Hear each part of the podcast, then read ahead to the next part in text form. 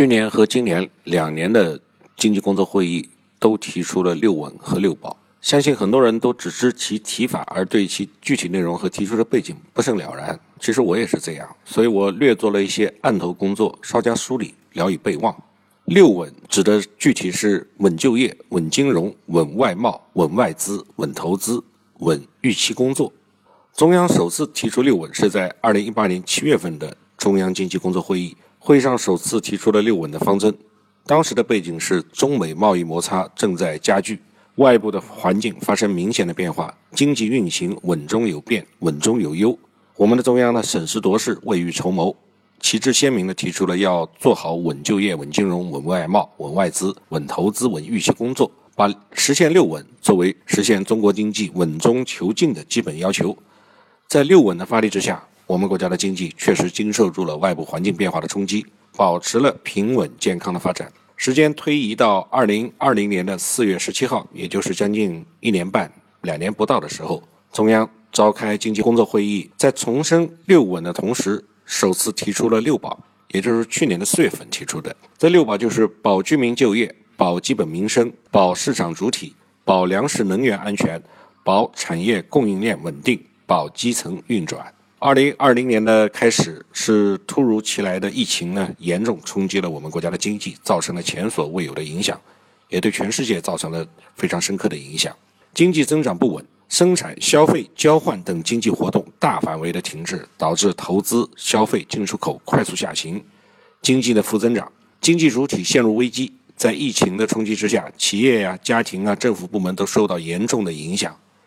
企业和家庭收入下降，陷入了现金流的危机。如果时间一长，可能会出现破产等经济的危机。政府部门也是收入下降，而支出呢，却发生了上升，因为抗疫需要支出嘛，导致政府的债务积累赤字增加。那么第三个方面呢，是金融风险也加大。疫情的不确定性给金融市场投资者造成了严重的干扰，导致预期不稳，资产价格波动性上升。金融市场动荡，而疫情冲击下，企业居民收入的下降乃至破产也会传导到金融机构，导致金融机构的资产损失，并进而威胁整个金融系统的稳定。第四呢是内外经济失衡。疫情冲击给进出口也造成了重大的影响。二零二零年一季度，我国进出口均呈负增长。疫情也会大量的影响资本收支的平衡，引发汇率的波动。此外，世界经济也出现了前所未有的负增长、负利率、负油价、负收益。我国经济发展的外部环境严重恶化，经济形势发生重大的变化。外部环境严重恶化，经济平稳健康发展就面对就要面对一系列的新的挑战和新的风险。有鉴于此，中央就及时做出了新的安安排，在扎实做好六稳的基础上，又提出了六保的新任务，形成了六稳加六保的工作框架。